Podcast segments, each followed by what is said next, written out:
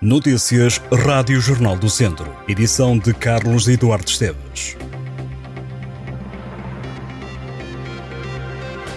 De laranja para vermelho, Viseu vai estar em alerta vermelho entre a meia-noite desta terça-feira e as 10 da manhã de quinta-feira por causa do calor.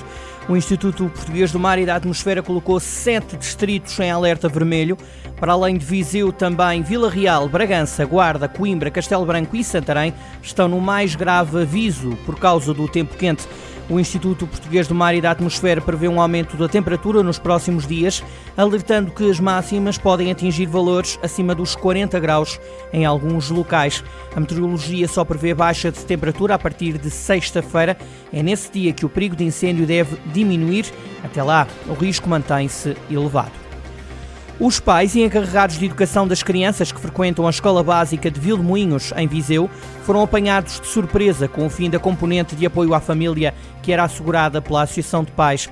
O e-mail a anunciar o fim da componente de apoio à família chegou no final da semana passada e muitos dos pais lamentam que não tenham sido consultados sobre a decisão.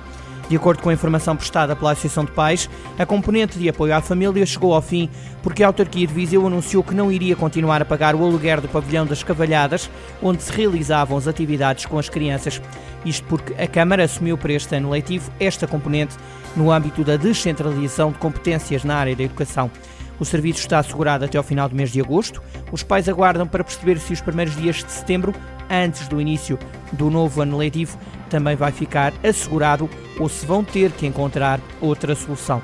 A Câmara de Viseu celebrou protocolos com instituições parceiras para o desenvolvimento e organização das atividades de enriquecimento curricular.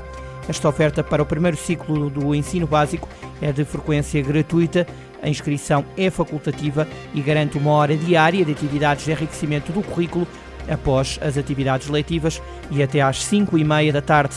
A par desta oferta e para este novo ano escolar foi introduzida ainda uma hora diária de apoio ao estudo entre as 5 e meia da tarde e as 6 e meia da tarde, já no período da componente de apoio à família. O handball está vivo e na moda e o Torneio Internacional de Viseu provou.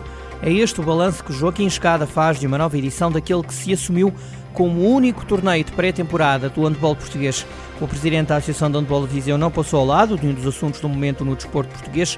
A Santa Casa da Misericórdia avisou as várias federações desportivas sobre a necessidade de rever o plano de patrocínios. Escada pede que não se deixe o desporto ao abandono. O torneio foi ganho pelos húngaros do Veszprem depois de duas vitórias frente ao Benfica e ao Futebol Clube do Porto. O Sporting também ganhou os dois jogos em que participou mas a diferença de golos acabou por ser fatal para a equipa portuguesa que por três golos falhou a conquista do troféu. Quanto ao troféu Vida de handball em cadeira de rodas, celebrou novamente o handball português, já que Portugal venceu pelo segundo ano consecutivo esta prova, desta vez em dose dupla.